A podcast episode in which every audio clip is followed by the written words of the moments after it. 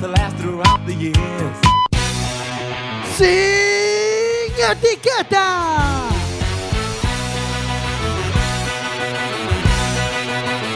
Quack FM, tu radio comunitaria. Bienvenidos a Sin Etiquetas, arrancamos un martes más. Этот год твой был очень неожидан для меня. con qué vamos hoy? Pues hoy vamos con enfermería y tenemos a tres invitadas para tratar el tema, preparar preguntas. от меня А по утрам и по ночам это в любое, бое, бое время дня Тебя было все мало, ты меня западала И сказала, что устала Сука, убежала от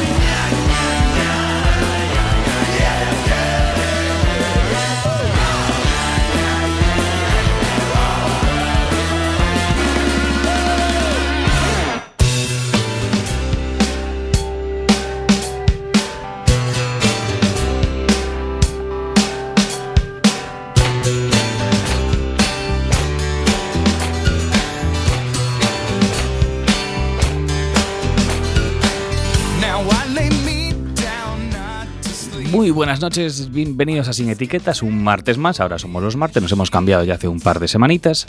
Eh, no está Adri por motivos de estudio, esperemos que le vaya bien, le mandamos un saludito y aquí tenemos aquí, pues tenemos a Gelo. Hola, muy buenas noches a todos y todas, un nuevo año. Tenemos al caso Figo, que es Marina. Hola, buenas noches a todos y todas. La conocerán de la regadera. Y tenemos a Bardanca los controles. Hola, buenas noches a todas. ¿Quién necesita dormir, como dice el tema? Eh, bueno, para eso especialista en inglés que Gelo despois nos, nos comentará. Sí, e bueno. hoxe Bardanca tirando fío do seu, do seu laburo trouxo nos tres invitados. Preséntanos, Bardanca, que nos trouxeches? Bueno, pois pues temos un pouco para falar de enfermería, porque queríamos saber de que vai todo este tema de, de cuidar a xente e todo isto. Temos a tres compañeiras, enfermeiras, eh, non sei se vou dicir veteranas, que se cadra lles parece mal, pero con ampla experiencia no chollo. Son eh, Fini, Eva e Marisa. Ola, benvidas a todas. Ola, boas noites. Hola, boas noites. E propúxenme non facer ningunha pregunta para non estar sesgada, así que vos lo deixo todo para vos. Pois no caso de Bardanca temos a sospeita de que sí que é vocacional, Eh, por exemplo, no voso caso, a hora de chegar á enfermaría, como foi? Por qué? Por qué? Bueno, eu teño que decir que con sete anos xa tiña claro que quería ser enfermeira tiven que pasar polo hospital en dúas ocasións con bastante apuro e non sei, me sentí impregnada de ese ambiente, da labor das enfermeiras, do ben que me trataron tanto a min como a miña familia e me quedou grabado, salindo do hospital dicindo que quería ser enfermeira, pero que eso sí, que nunca iba a poñer unha sonda na miña vida. Pero entón non foi unha experiencia traumática, foi arriscado, pero non foi traumático. Mm, non, non, non, oh, me enfadei moito cun cirujano que me prometeu que cando me despertara da anestesia iba a ter o meu gorriño, a miña mascarilla e ao final me despertei e non tiña nada e o primeiro que fixen foi preguntar por eso, o sea que traumático, salvo eso, mm, non, a verdade que me trataron moi ben e non non foi unha experiencia dentro do mal que foi non foi unha experiencia que me, que me gravara mal, o sea, con malas, malas ondas. Eh, no voso caso, cal, cal foi a razón? Eva, por exemplo... Eh, pois a miña razón tamén desde pequena tiña claro que, que quería ser enfermeira, que quería axudar a xente, coidala, porque xa desde pequena tocoume moi cerca vivir enfermedades así e situacións graves, entonces eh, tiña claro eh, que quería quería axudar a xente e, e ser enfermeira. Eh, desde que teño uso así máis ou menos de razón, por exemplo, tiña un primo mellor que sempre sempre se caía e tiña golpes e tal, e sempre viña xunto a min e eu non lle tiña medo a sangre ni nada, entonces sempre intentaba eh, pois eh, curarlle as feridas e tal, e, e foi a partir de entón o que me decidiu a axudar a xente a ser enfermeira. É dicir, alguén que se marea ca sangre non pode ir. Claro, sí, claro. claro. bueno, eh, algunha sobre... ten pasado, eh? Sí, sí. tiña unha amiga que cando estaba estudiando enfermería eh, solo con ver a televisión ou ver un pouquiño de sangre mareábase, pero completamente. Tiña que mm. acostala, subirlle as pernas e botaba así uns 5 ou 10 minutos. E o mm. pasaba realmente mal. E ora que xa é maior e ten nenos, ora xa un pouquiño, cando ten a súa nena mm. unha ferida, pois non lle queda máis remedio, porque non hai ninguén máis, non? E eh, no último caso, cal foi a ese motivo de, de chegar á enfermería? Pues mira, lo mío fue una elección desde bien pequeña. Yo en lugar de jugar a las muñecas, era médico o enfermera. Siempre pinchaba, siempre abría las muñecas, miraba lo que tenían dentro y desde bien pequeña. Y la ganas de cuidar a la gente. Fue lo que más me motivó. Quizás si vuelvo ahora para atrás no hubiera elegido esta profesión, porque te marca bastante y te a mí me ahora no tanto, pero me afectó eh, en alguna ocasión de maneira importante. Pois antes de continuar ca, ca entrevista imos vos dar os teléfonos de contacto por se queredes escribirnos por exemplo o WhatsApp os podes facelo 644 737 303 E se queredes chamar a liña interna CUAC 881-012-232 E podes mandar preguntas, bromas, insultos e batirex De igual modo, de igual modo Sin pasarse De igual modo tamén poden contactar con nós por medio do Facebook, no fío que temos aberto co programa de hoxe. Eh, non querías poñer sondas, Fini, cantas sondas calculas que porías ao largo da túa carreira? Oi, procuro non contalas. Eh, bueno, fuimos a, por- a vuestros orígenes, a por qué elegisteis la enfermería. ¿Y qué creéis que tendría que tener un, un buen enfermero? ¿Qué habilidades? Pois primeiro empatía. Empatía de saber claro, a xente sufre e tes que ter eso en consideración. Ter tacto e ser profesional. A veces tes que aprender un pouco a manter as distancias para que non che afecte o, o que está pasando. e, e sobre todo ter ganas de axudar.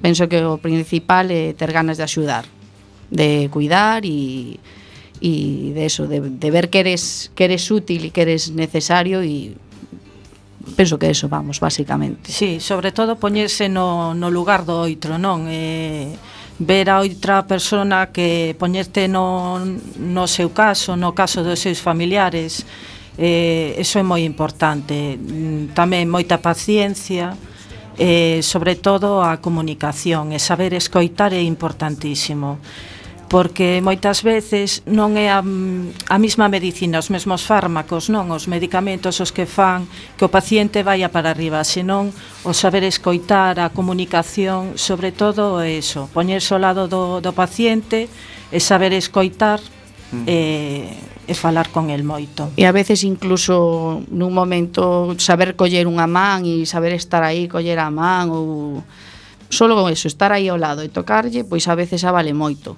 A xente, además agora hai moita xente moi sola. Eso. Sí. Yo corroboro lo que dicen mis compañeras y digo que es más importante la salud mental o espiritual que a veces realmente la física. El paciente está muy solo, aunque creamos que no.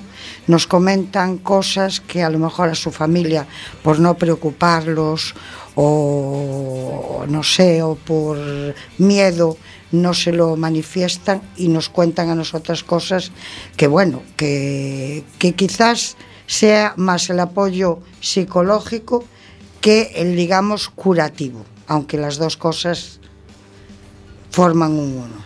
A tempada pasada eh, trouxemos aquí os do hostal que estaba por Riazor, como se chamaba, Bardanca? Hostal no, Hotel no Gallás. Hotel no Gallás. Eh, contáronos que hai tiñen habitacións que estaban ocupadas por personas que vivían permanentemente no hotel, personas estaban solas, eh, tomaron como eso sorprendernos bastante. Eh, no caso, ahora mencionades que hai xente que realmente está sola, eh, que ese apoio que se dá é importante, pero eh, realmente existe moita xente así, atopadevos frecuentemente con personas así. Eh... Que naides vai a ver ali. Últimamente penso que sobre todo ves xente maior que vive sola e pois sí, últimamente vamos. Sobre todo estos días que parece que non, pero sempre te acordas de alguén que che falta e tal, cando si tivemos ingresados xente maior que se ve sola, que a veces dis tú pos en marcha para, bueno, a traballadora social, para que lles boten unha malla, busquen unha solución e, e, e realmente eh, bueno, sí, é que non hai palabras, cada vez hai máis, eh? cada, cada vez hai máis e cada vez máis maior a xente. Sí, Quizás eh, influye eh, esta situación de que o modelo familiar é moi diferente con respecto a 30 anos atrás, onde as familias aínda vivían xuntas, eh, na maioría ahora a xente vive en núcleos máis máis escasos, isto pode facer que, que chegue xente máis sola ao hospital. Pero que nos chama moito a atención con respecto a eso que distí que a xente vive en núcleos eh, cada vez máis separados e tal, vemos que os que están máis realmente solos, polo menos é a miña percepción, é a xente da cidade a xente do rural mm, sole ter eh, máis apoio familiar. E os veciños. Eh, os veciños se axuda moitísimo no rural. En cambio, nas cidades... Eh, Está máis desarraigado. Sí. Exactamente. O veciño da lado si che pasa algo non se entera a maioría das veces, porque a veces vemos noticias que aparece unha persona morta, despois sí. levaba morta no seu piso seis meses. Sí, pero es que en la ciudad Ou... igual non sabes ni como se llama el vecino claro. de al lado. Exactamente. Nunca has entrado en su casa. Mm, en, en el rural sí, has sí. entrado en casa de todos sí, los vecinos, sí, sabes cómo se llaman, cómo se llaman sus hijos, cómo se llaman sus abuelos, todo, eh, non? De feito, os, pen, os veciños no rural están moi pendientes os uns dos outros, sí. sobre todo cando é mm. xente que está sola. Sí. Sí. Nos deixan o número de teléfono, incluso o, o, nos ten pasado que ven o taxista do povo e o que nos deixa o número de teléfono de contacto para chamalo en caso de que haxa algún problema. E, en cambio, iso na, na cidade non no, no, non sucede. No, na cidade sería Cabify. bueno, nos preguntan desde WhatsApp, é un dos métodos que temos de contacto cas nosas invitadas, Eh, parece que polo nome que ten aí na, na, no WhatsApp pode chamarse Clarita. Nos pregunta Clarita que é o que máis vos satisface do voso traballo. Marisa, por exemplo. ¿Qué es lo que más nos satisface de nuestro trabajo? Pues mira, por ejemplo, ayudar a la gente, apoyarla, saber que eres útil para la gente, aunque somos una profesión que mm, estamos ahí, pero la sociedad no nos valora ni nos ve. O sea, es como si fuéramos eh, fantasmas. Nos ven en determinados momentos y entonces pienso que no estamos valoradas como es debido. Bueno, eu teño que decir que a min o que máis me agrada é ver cando a xente se vai contenta, cando din, "Ai, que ben nos tratachedes, que ben estivemos aquí", cando volven a visitarnos, cando teñen algunha cita, pasan por ali a visitarnos, a saludarnos, incluso cando temos algún traslado para outra planta, aínda volven por ali para dicirnos, "Oi, que ben estábamos aquí, que ben nos tratades" eh, para nós eso creo que é o, o, o maior logro e a nosa satisfacción. De feito, tivemos un paciente, un francés, que veu es profeso un ano mm. despois para traernos uns bombóns, unhas galletas que me nos traxeran, café, Cafés. bueno, e veu que a muller se emocionou todo, para nós eso, eso é o maior premio que nos poden dar. Ma, que te cuidado con eso porque logo van facendo eh, rendimiento en especie o que, que Pero eso aínda non, aínda non. Esperemos que de momento Facenda por ali aínda non pasa para para, para revisar cosas. están. Sí, bueno. para, para min tamén o, a maior satisfacción é, é eso que decía a compañeira, que o paciente se vai contento, eh, para min é que che dé as gracias eh, por todo o teu traballo eh, que che digan estuve en de maravilla tras, trataste este me, como si fora da familia para min é o mellor premio da nosa profesión. Con respecto a isto eh, eh, a visión que ten a xente da enfermería Eh, está claro que cando entran en contacto cas enfermeiras eh, por, por desgracia para eles porque están nun momento malo sempre levan unha casi sempre se levan unha grata unha grata sorpresa ou unha boa reacción. Pero esta imaxe que se ten desde fora, de, a mellor non é tan positiva, a que crees que se, cor, que, que se corresponde? Fini. Boa, eu penso que eso é como todo, depende da experiencia que teñas no momento en que che colla e esas cousas. Entonces, non somos unha profesión que sabe todo o mundo que estamos aí, pero que realmente é polo que estamos traballando agora, pola visibilidade do traballo enfermeiro eh, e, e a xente pois fala pois do, do que oe, o, o de sempre. Pois a mí me pasou que tal. E aí vas fa, creando un unha roda, vas, vas xirando e, e vai crecendo. entonces a xente fala do que non sabe fala do que escoita outras persoas e logo cando lle toca a súa propia experiencia, a partir de aí é cando pode opinar con criterio, de saber o que é a enfermería, de como trataron, evidentemente somos moitos, cada un é do seu pai e da súa nai e non todos somos iguales.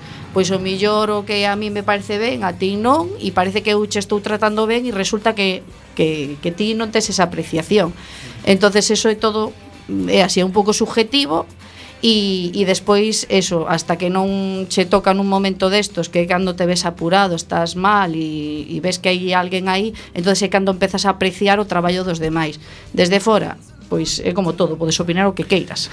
Eh... É curioso, porque Jorge estaba moi atento, non sei, Jorge, se queres tr eh, transmitir algunha experiencia túa con respecto á enfermería que... Eh, a miña primeira experiencia cando falábamos desto de, da vocación e tal, e cando ti entraches e che, entraron ganas de volver ao hospital, eh, a miña primeira experiencia que me lembre foi un papiloma no pé, que moi ben, unha piruleta, todo moi ben, tal, me puxeron boca abaixo, E de repente empecé, bueno, anestesia local, empecé a cheirar a, a cocho queimado. Empezo a cheirar, e miro para atrás e de repente vexo un ferro incandescente como cando van marcar os cabalos e dixo, eh, eh, para, para, para, e caí, saltei da cama, o sea, e despois tive que volver agarrado. Entón, claro, esa foi a miña primeira experiencia, creo que as miñas ganas de a miña vocación de enfermeiro morreu ali. Claro, pero aí quizáis o que está mal é, é o que estábamos falando, a comunicación. Di non podes acercarte a alguén, pois é como se alguén se acerca con un coitelo, ti non sabes o que chaman facer. O, o principal é que ti lle tes que explicar o que lle vas a facer tanto aos nenos aínda máis, tes que ter moito tacto e tes que saber como acercarte a eles, tes que ter un un sentimento especial, non todo o mundo vale para eso. Eu, por exemplo, digo que para pediatría non podería traballar con pediatría porque me pasaría a vida chorando. E a xente que traballa en pediatría eh, está super contenta e super agradecida e non quere cambiar.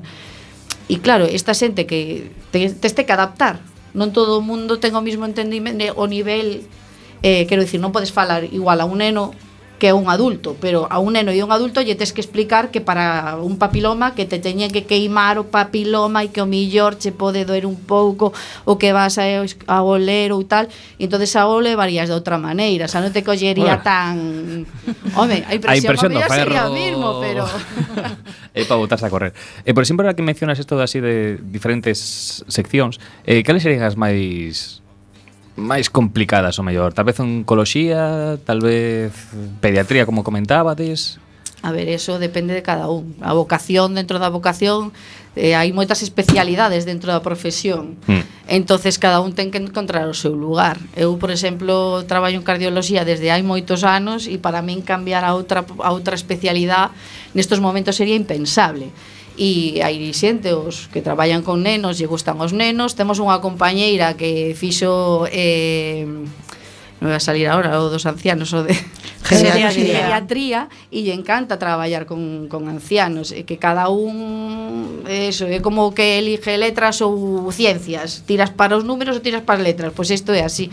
Depende, non podes decir este mellor este peor, cada un claro, cada o vive ten... dunha maneira e, e gracias que, que cada un ten os seus Aí está, que, claro. que, se, que se enfoca hacia, hacia algo esta era outra pregunta que tiña relacionado con isto tamén eh, claro, eh, sempre existe estas especialidades é dicir, vos estades sempre nunha planta ou, ou podedevos mover entre plantas ou por exemplo en urxencias ou como como funciona? A ver, normalmente cando ti empezas a traballar, empezas por contrato, se podes mm. traballar en calquer sitio do hospital. Ora chamante para a UCI e de repente estás unha semana na UCI e ao mellor tres, os tres días seguintes estás en urxencias eh, de adultos. Despois o mellor vas para, para o materno a traballar cos nenos. Eso pasa pasa normalmente cando eres eventual, non? Ou mm. interina. Cando colles plaza, ao principio acoplanche nun sitio do hospital e despois mm. unha vez que ti que xa eres fixa, salen o concurso de traslados, ti podes pedir para, para outra planta, non? Mm. Para outro servicio. Eu, por exemplo, empecé na UCI de de pediatría cando mm. empecín aquí en Coruña mm. eh, eh, como decía a compañeira a verdade é que cos nenos o pasaba fatal. Eh, cando tuve oportunidade eh, marchei para traballar cos adultos mm. eh, traballei en cardioloxía que levo 21 anos ali en cardioloxía mm. eh, non sería capaz de traballar con nenos porque o pasas fatal e eh, todas as cousas que lle pasaban aos nenos mm. os levaba para casa todos os días e choraba e eh, mm e non podía a verdade é que había adelgazado ademais moitísimo porque te levabas todos os problemas, pero mm. bueno, mm. eso, que podes pedir cambio, incluso traslado de especializada do hospital para traballar en, mm. en primaria. Cada certo tempo sale un concurso de traslados. Para intentar non chorar, Eva, para intentar non chorar e non levarnos o mal do traballo, vamos a facer unha paradiña musical. A ver que pinchas. Claro, isto eh, escoitando todo o tema que, que nos decía antes Jorge da, da súa experiencia no quirófano, dá má sensación de que é lo que quería era estar sedado e isto mismo é o que querían os Ramones cando se operan das enfermeras. O mellor quería dúas piruletas.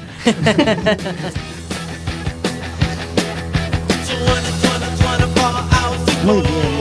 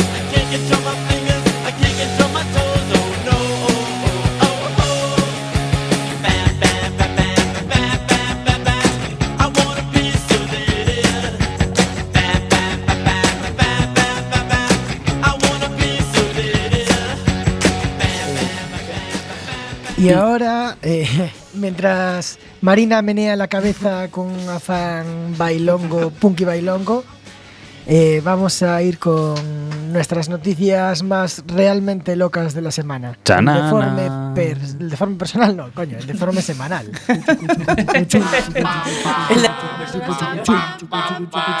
el deforme semanal.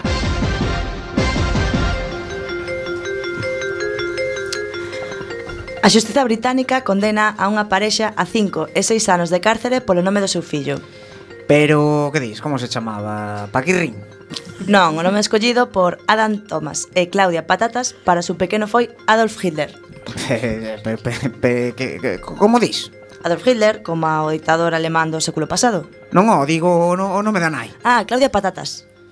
A cárcere con Alexa. Chanan! lanzan unha aplicación móvil para evitar o incesto en Islandia. Amenizar as citas familiares con música de Bertín Osborne. Non, non, en serio, ao ser un país con tan poucos habitantes, a posibilidade de contaminación xenética por consanguinidade é moi alta. Con isto intentan que non ligues pois, con familiar non coñecido. Pois xa podían ter feito isto para, que sei, os Borbóns, no seu tempo. Chanán! Un conductor dá positivo en Ibiza en todas as drogas detectables nun, nun control policial. Has, dete has detectado. Isto xa pasou en Galiza antes, eh? Pero en un tractor, que es máis.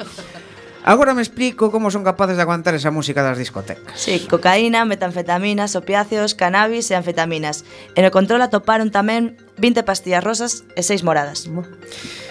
Pois parece que se está empezando a quedar corto o control o o contronciso. non sei que non sei decir isto. Pero a ver, que que máis podrías control, hacer? Vamos. Que máis podrías hacer máis eh, para que te condenen, o sea, que, non eh, sei. Lo, que, lo que hizo o, el fulano este, en tractor y de noche, sin O que me, o que me chama atención é o tema este de, de, de, de, de que se quedaron eh, solo foron as detectables. Por certo, vou facer un inciso con isto de Islandia, que eran todos tal. O outro día lín unha noticia que en Galicia que, que eran eh, que o 90% da xente éramos primos. Xa está, está tan... Joder. Morre tres días despois de gañar o premio gordo da lotería. Pois ao final é verdade que o importante era ter saúde, ou polo menos seguro que se conformaban coa devolución. Chanán. A primeira mascota do Lugo vaise chamar Navic. Pois así de primeiras parece máis un nome serbio. Non o chamas así porque vai ser a figura dun nabo típico lugas. A verdadeira deidade galega, o misterio da Santísima Trinidade. Espero que os xareiros do Lugo non acaben tan fumados como a ti. Nabo, Naviza e Grelo, a Trinidade do Galego.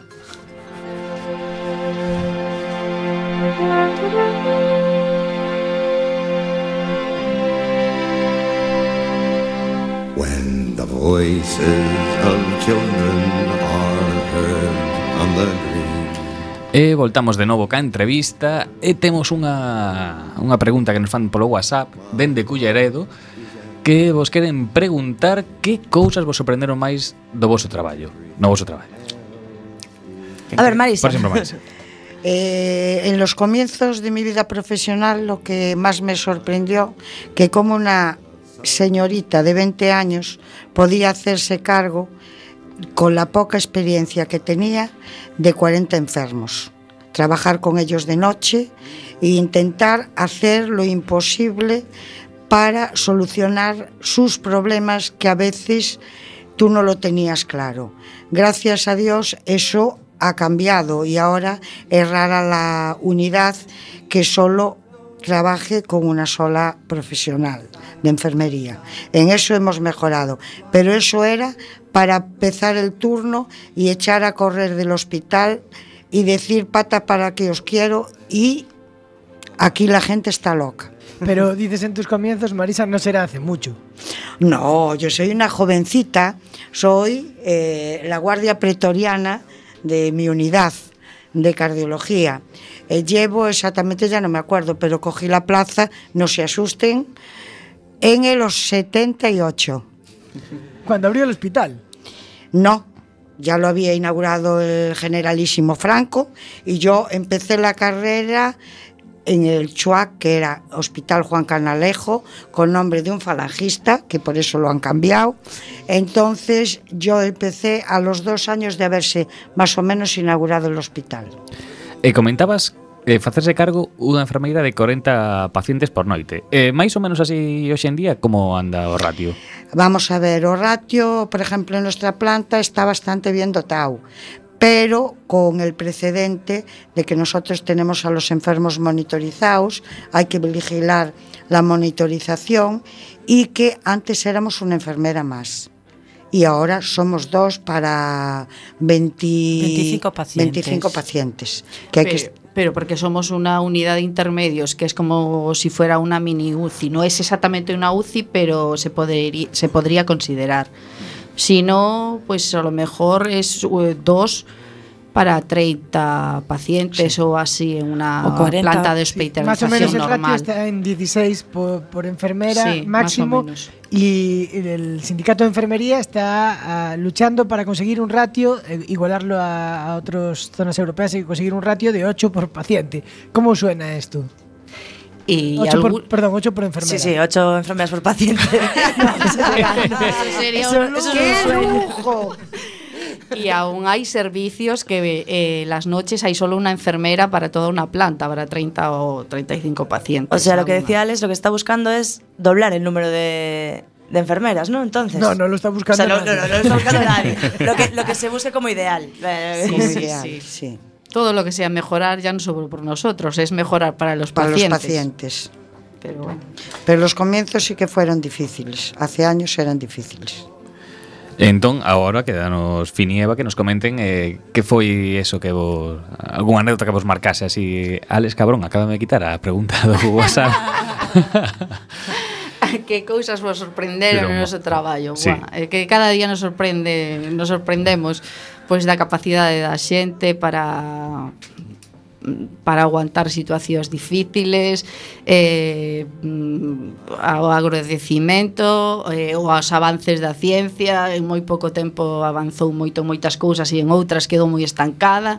Non sei, que creo que todos os días nos sorprendemos de cousas que vivimos no hospital.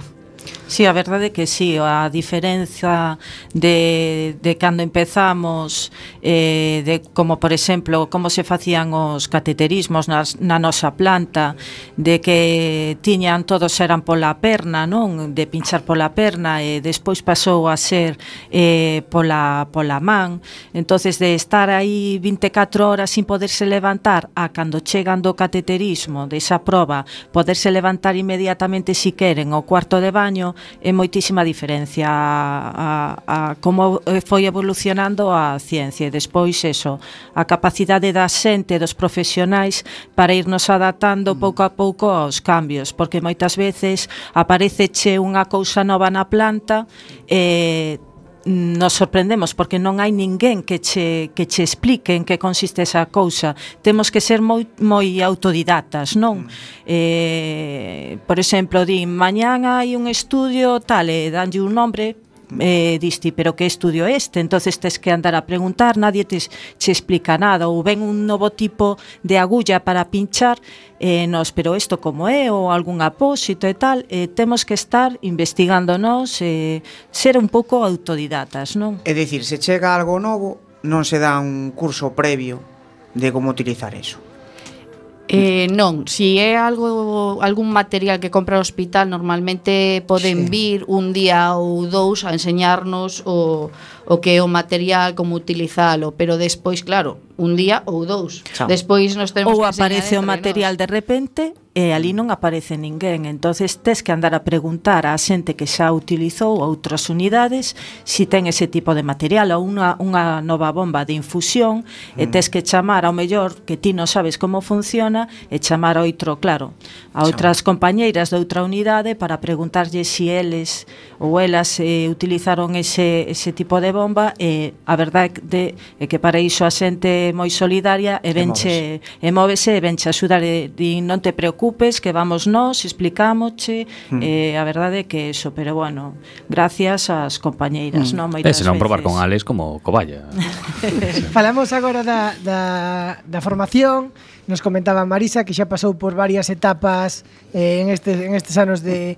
Como vedes a formación agora mismo? As, as rapazas e rapaces que chegan Agora, como os vedes? Creedes que ten unha teñen unha formación suficiente? Creedes que eles pensan que son capaces de afrontar o traballo? Eh, yo respondería que tienen una buena formación teórica, pero para mí lo que fallan ahora es en la formación práctica. Nosotros teníamos, nos por comparar, muchísimas más horas de prácticas y aún así, cuando terminas la, la carrera, estás mmm, con hilitos. Lo que te da la buena formación práctica es precisamente la práctica, o sea, el día a día y el luchar y un día tras otro. Y la gente, la actualidad de la enfermería cada vez tiene menos prácticas, pero hay un problema. Eh, vienen desobrados, no desobrados de los monjes, eh, vienen desobrados y entonces hay para mí un pequeño defecto en, no quiero faltar, en la gente joven en, en general, no preguntan. Y tú si no sabes debes de preguntar y asesorarte. Después que hagas lo que tú creas conveniente o no, debes de preguntar. Y la gente viene un poco de listillo y después pasa lo que pasa. Puntos suspensivos. Ale rise, bueno, a saber, a saber o que fixo es en preguntar. Algo que confesar por aí, así... No, non, non sei se iba por min, pero Non, eh, non con, iba por ti. Eu despois de 10 anos xa non me considero dos máis novos. De, de, de, tiña pelo cando empecé. e, eh, e eh, por exemplo, eh agora falando da xente nova que se incorpora, eh eu teño a sensación de que moita desta xente está emigrando porque realmente eh salen máis enfermeiros das das facultades que que postos de traballo que hai disponibles en España. Isto sigue sendo así ou hai realmente demanda de enfermeiros aquí en en España o en Galicia? A ver, eh, emigrar, emigran. Aí hubo un tempo que pode que sí que que había mm, había máis xente da que se necesitaba, pero creo que pudo ser un par de anos máis non.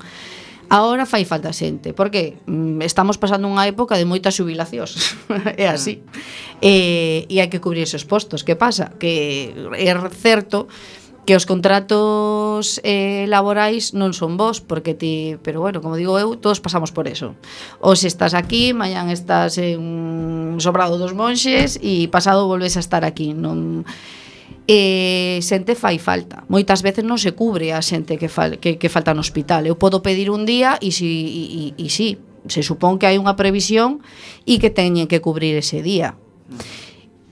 E entonces mm, a veces non é ese, eh, non é esa realidad, mm. a veces tiran de, de decir, "Oye, tú que libras non te importa vir tal día?"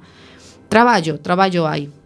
Eh, están cerrando plantas eh, certas temporadas quero dicir que esos son postos de traballo. Sí, sobre todo no verán que cerra algunha planta no hospital en vez de contratar a xente, que podería traballar máis, nos centros de salud pasa moito, que non cubren as enfermeiras, entonces unha enfermeira tense que facer cargo do cupo de outra enfermera que leva ao mellor dous médicos, entonces claro, a xente non traballa por eso, porque non se cubren o 100% das, nin das baixas, nin das sustitucións, entonces traballo sí que hai, pero que pasa? Sí, eso, eso sona a min tamén. que tamén isto mismo tal, eso non me... Que non quere sí, pagar. Sí. Eso me como eso. Bueno, e logo é certo que no verao se acaban as listas. Se acaban as listas de... Porque está traballando todo o mundo. Se si máis xente houbera, máis xente contratarían. E moitas veces non se poden coller permisos nin días porque non hai xente para, para sustituirnos. Entón, incluso esa xente que, bueno, antes se falaba moito de que migraban enfermeiros a, a Portugal e Gran Bretaña, creo que eran así dos sí. destinos moi habituales. Sí. Están o, voltando? O que pasa é que esa xente tamén se marcha porque teñen outra estabilidade. Van, van cun contrato eles van xa e podes firmar non estás. Hai xente que non lle gusta estar pois eso. Eh, ou se traballas mañan non os últimos que da lista son os últimos que chaman. Entonces son os que teñen os contratos máis precarios. Normalmente se van a traballar a, a hospitales privados e logo pois cando os chaman dos ergas eh, Doblete. Eh, compasinan aí os dous turnos dun lado e do outro. Eh, se van ao estranxeiro? Sí. Por qué? Por cuestións económicas e cuestión de contrato. Teñen, de estabilidade, claro. sí. Pero bueno, ahora cada vez eh, menos a xente sí. que, que marcha para fora. Antes ma, mm, hubo unha tempada que marchaba moita xente para, para Italia, incluso Portugal e eh, eh, Gran Bretaña. Eh, na privada atopan algo de estabilidade que non atopan así nos comezos na pública ou é exactamente igual? E na privada fan contratos. Non sei exactamente como funciona, pero a xente que vai a traballar aí vai con contrato por tres meses, contrato de probas e logo firman, non que eu sepa, Me, bueno, non sei como fan as sustitucións, a verdade que nunca traballei na mm. privada, non podo opinar sobre eso, mm. todo o que diga pode ser mentira. pero pero normalmente van con contrato. Mm. Eh, como vedes o futuro da vosa profesión? Porque estamos nun todos os días falando das pensións e tal, nos están recordando que estamos envellecendo e vai haber moitos máis maiores que despois incluso a ver se temos un oco e facemos un especial sobre ese tema. Eh, como vedes entón o futuro da vosa profesión? Que fan falta realmente, van facer falta moitas máis enfermeiras? Eh, eso, por suposto, sempre vai a facer falta. É certo que a, a, ahora a xente hai unha población moi envellecida, con moitos máis problemas, son problemas crónicos, E, e bueno, facer falta sempre fan falta. O millor o que hai que, mm, que buscar a solución é como un plan, un, non sei como decir, eh, para, para poder tratar a esta xente sin que sean tan dependentes ao millor dun hospital. Quero dicir, unha enfermedade crónica non sei, habería que saber xestionalo eh, a, a fórmula si quen a sepa que o diga pero é difícil enfermería vai facer falta médicos van a facer falta e, e non sei non sei. A figura da enfermera está asociada históricamente aos cuidados, é algo que, que non vai desaparecer nunca, pero sí que poden cambiar os modelos, eh, claro. eh, como decía Fini, non? Marisa eh, ou Eva, notáchedes no transcurso da vosa carreira moito cambio, eh, digamos, na idea que hai de enfermería? Home, eh, eu creo que ao principio era todo basándose na asistencia os cuidados ao, ao paciente, non ao enfermo. E despois foi evolucionando e centrándose tamén un pouquiño na familia, pero ahora eh, é moi importante o papel da enfermería, non só da asistencia, sino na prevención das enfermedades, na promoción de hábitos saludables, a promoción da salud, é unha labor moi importante que temos que que, que facer a enfermería, a prevención, a promoción da, da, da saúde e non só os cuidados. Unha, unha, eh, tamén unha, unha labor docente, unha labor de investigación. A verdade é que temos un, un amplio que tememos que ir desenrolando pouco a pouco o noso labor, pero sobre todo a prevención, promoción da saúde, da saúde é moi importante. Eso nos centros de saúde é onde se pode levar mellor a cabo, porque se si traballas con xente do teu cupo podes facer charlas, eh, pois pues eso, para crear hábitos saludables, exercicio físico, desde aí se pode abordar moitas cousas e aí realmente tamén a, a eh, evitarías que moitas eh, enfermedades ou moitas cousas avanzaran. Uh -huh. Se si, sou, si o erradicas desde o principio, a educación é fundamental, é fundamental. para todo uh -huh. e para a salud mm, moitísimo máis, penso eu. Uh -huh. E antes a min quedou unha pregunta no tinteiro e agora gracias a un, a un ointe que nos escribe, vamos a traer outra vez.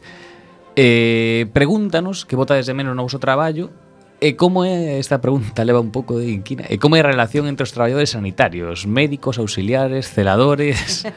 Creo que busca polémica a, esta. A eh. Marisa lle dá risa, eh? Eso xa, penso que, a ver, eso xa dixen antes, cada un somos moitos a traballar e cada un do seu pai e da súa nai, cada un ten o seu carácter e evidentemente non podes generalizar eh, te podes levar ben cun médico ou podes levarte a matar, pero o mismo que a miña compañeira que teño enfrente. Quero decir que eso non vai eh, asociado a un estatus, non é entre enfermeiras, médicos, celadores. Eh, eso vai na persona, te podes levar moi ben con todos ou levarte a matar, a matar con todos. Eso. Yo añadiría que aunque a veces tenemos discusiones o nos llevamos mal en determinados momentos y nos enfrentamos, lo bueno que tiene nuestra profesión es que en el momento que realmente tenemos que funcionar, funcionamos y nos unimos que dices, tú esto es milagroso. Esto es imposible.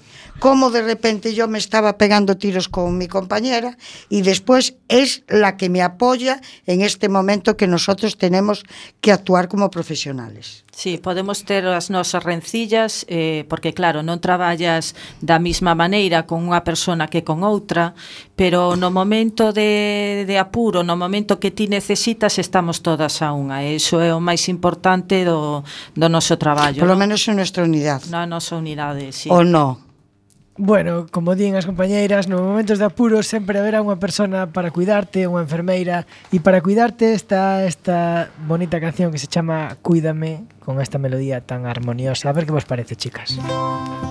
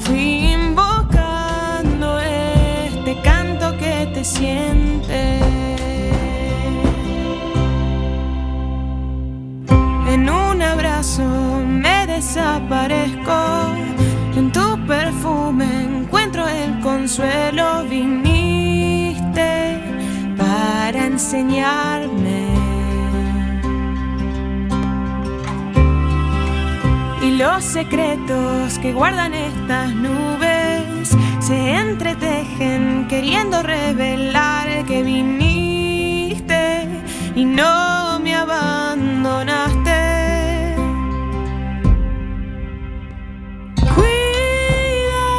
Cuídame como un mortal, me dejaré al fin. Sin etiquetas.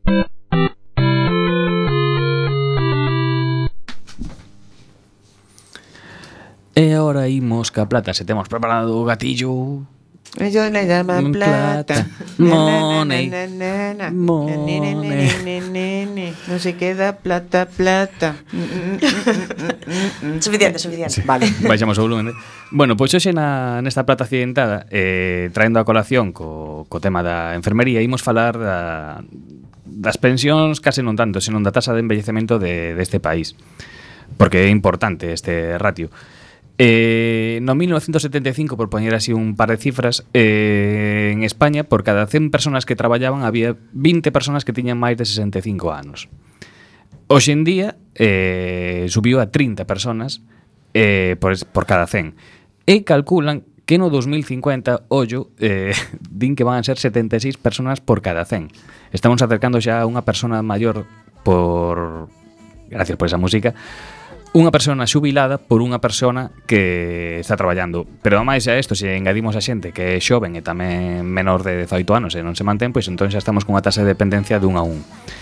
Isto eh, é importante porque, claro, se hai menos cartos, despois as pensións son máis pequenas. Eh, hai países que están na mesma situación de España, é dicir, non somos case os únicos, senón, por exemplo, Japón, está nunha situación ahora mesmo bastante peor que España, Portugal tamén, Grecia e Italia E no futuro España vai ser das que eh, realmente lle pinta bastante peor a cousa, por este precisamente por este ratio. Algúns dins que en lugar de un 76 pode ser un 69, 67, bueno, pero vai andar por aí a cousa. E despois, eh, a presión financiera, que isto supónse que a presión fiscal, quero decir, eh, neste caso fala do que os salarios supoñen con respecto á pensión que despois eh, se recibe. Neste caso en España, a verdade que os pensionistas cobran un 82% frente á media nos países máis desarrollados que un 63, é dicir, que cobras de pensión un 63% do que ti estás pagando, ti estás cobrando. Eh, Turquía, por exemplo, un 102%, que me parece increíble que te xubiles e cobres máis do que estás cobrando tal. Pero bueno, Turquía ten estas cousas. Reino Unido é unha cousa moi... sí. polo precio. Claro, es que ese 2% es para pagar el injerto de pelo a maiores de 65 anos. Alex, vai a traballar a Turquía. Así que eu me pensaría o de marcharme a Turquía. Así como último dato, pois por exemplo, podemos decir que xa no 2015 en países como Italia, Grecia e España As pensións supoñen un 15% do PIB, de que todo o que producimos no ano, un 15% vai para os xubilados. Ah.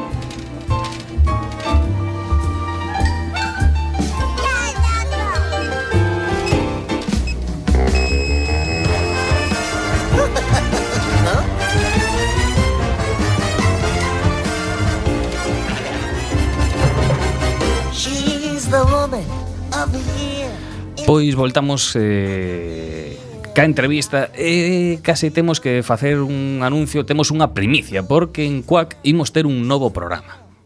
E este novo programa... Como se vai chamar? Cuidado, corazón. E vai ser, bueno, por, por, con ese nome pode ser un programa de, de sensacionalista. Gartiburu, de Anin Gartiburu o... Sí, sí. No, vai ser un programa de, bueno, feito por enfermeiras e enfermeiros a para, para xente en xeral, pois para dúbidas e un programa entre, de entretenimento e axudar a xente ca, ca súa salud. Promoción para, de salud. E para facer un pouco ver o gran traballo que fan estas eso, personas, non?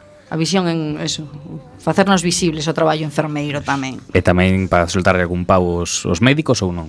Ah, eso. No. Xa, eso estamos tamén. todos os días tamén, eh? non te preocupes, ah, bueno, non nos cortamos en eso Que fagan seu propio programa.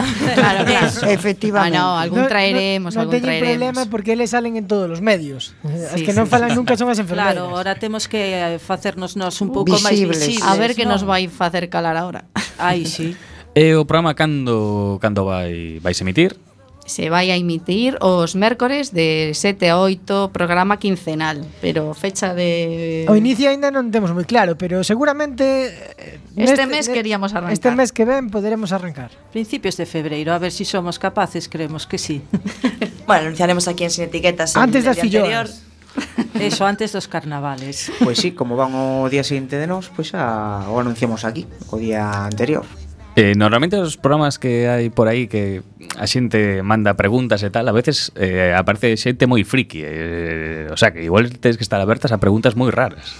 Bueno, pois pues, estaremos no. abertos a todo, de todo eh, se aprende. Est estamos un pouco acostumbrados a, así, profesionalmente. A, a, profesionalmente as preguntas un pouco frikis. Con esto, con esto Jorge quería decir que mellor fai algunha pregunta. Sí, sí, pero con outro pseudónimo, evidentemente. si preguntan por papiloma, xa sabemos de que será a pregunta. Aquí Calocho, Calocho 82. non sei, pero falando de frikis, a mellor en estes cinco minutos que quedan, eh, Gelo, podes falarnos un pouco da, da túa maxia. Da miña maxia? Sí, a túa maxia da, das estrelas. Ai, da miña maxia das estrelas. Ah, non sabía que maxia te referías. Pois sí, podo, mm, dentro do, do como xa último último programa farei da astronomía. Pois hoxe tamén vou falar un pouco de astronomía. Pero de quen? Pero vou a relacionalo Dunha persona? Dunha, con unha persona Como se chama? Brian May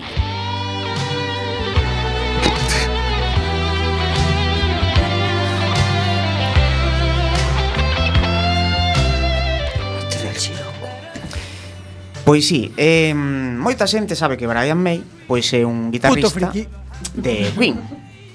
Pero solamente que moita xente non sabe que tamén é un astrofísico. E bueno, para esa xente que non o sepa, pois aquí estou eu para informalos. entón. Vale, pois pues moi ben, gracias Jero por tes Bueno, eh, Brian May pois eh, acabou os seus estudios eh, en 1968 Eh, e ele estudiou unha licenciatura en Física e Astronomía no Imperial College de Londres. Astrofísico. Eso. Inmediatamente, pois, eh, ingresou no, no, para facer o doutorado pois, en, en astrofísica. Estes dous primeiros anos, pois, combinou no, pois, ca banda Queen. Pasa que, claro, unha vez que Queen gañou popularidade, pois, claro, non podía andar nas dúas cousas, entón suspendeu os seus estudios doutorales e a súa tesis. Entón, esta tesis, este, este doutorado, retomou uno pasados 30 anos, que foi no 2007. Esta ceremonia de graduación pois foi no Royal Harvard, Albert Hall, que grande home inglés, E foi a tarde do 14 de maio de 2008. Carallo, se empeza unha tesis fai 30 anos sobre astrofísica, sí. eh, Stephen Hawking aínda camiñaba cando empezou a tesis. sí, Moito sí, sí. ten que cambiar a astrofísica. Uh... Bueno, temos un caso na Universidade de Coruña que non dimos decir nomes, que se xubilou con case 79 anos e, e foi a facer a tesis. Pois, bueno, esta tesis eh, foi sobre o estudio do reflexo da luz de, do polvo interplanetario no sistema solar, o que é chamado luz eh, zodiacal, que outro día explicarei o que é. Eh, para isto realizou dúas publicacións, unha que foi eh, emisión de ioduro de magnesio no espectro do ceo nocturno, que se, que se publicou en, en Nature, e outra que foi investigación sobre o movimento das partículas do polvo zodiacal, que apareceu na revista mensual da Real Sociedade Astronómica Inglesa en 1975. Todos estes estudios fixos en Tenerife. Eh, nada, ahora para rematar tamén eh, decir que, que participou eh, na sonda esta de New Horizons, que foi a esta famosísima que estivo por Plutón fai pouco, eh, Era ahora non me acordo de, de como se chama a última que a última. Eh, el muñeco de nieve. No, eso, o muñeco de neve, pero non me acordo como se chama. Última Tule, que o a, a foto que temos máis dun, bueno, dun Do muñeco de nieve en Marte. Es, no. No, máis allá de Plutón. Máis allá ah. de Plutón. Eh, eso, que nos quedamos sin tempo. Veña. Alex, non se te oye. Non sei se ah, escoita. O sea, yo sí, porque ten cuantos metros, pero... Había, un, había un, unha especie de polvo interplanetario que estaba tapando as miñas ondas, pero non hai problema, porque volvendo...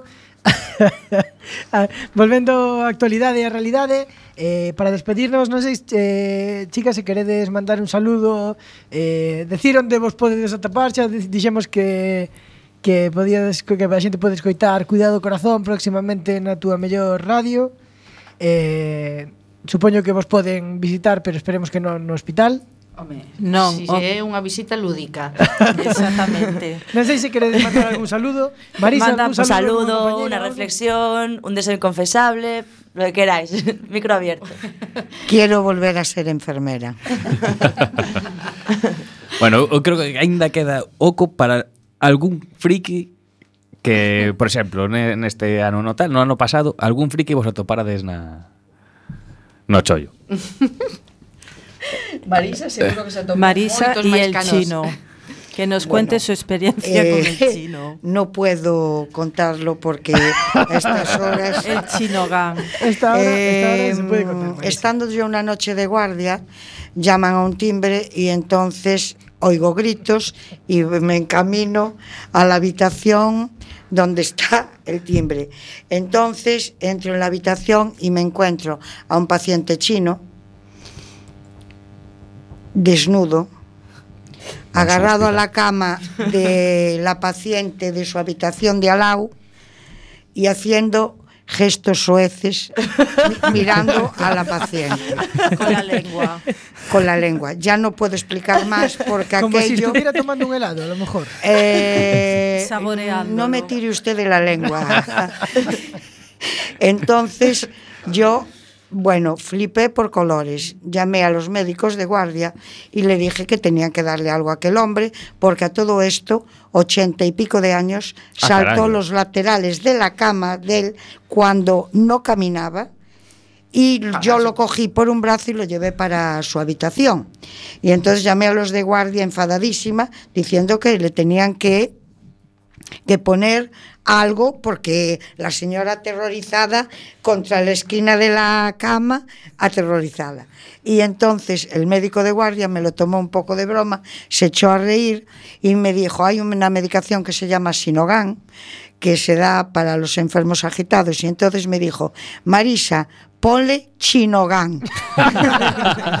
y ahí puntos suspensivos. Bueno, pues tenemos que ir cerrando. Una pena, chicas, y bueno, pues nos oímos el martes que viene, ¿no? Nos vemos el martes que viene, acordaros Sino Gam para casos que tengáis Chino, que chino, y- Muchas gracias por venir y nos escuchamos en las ondas. Gracias Boas a vosotros. Gracias a. Hasta la semana que viene.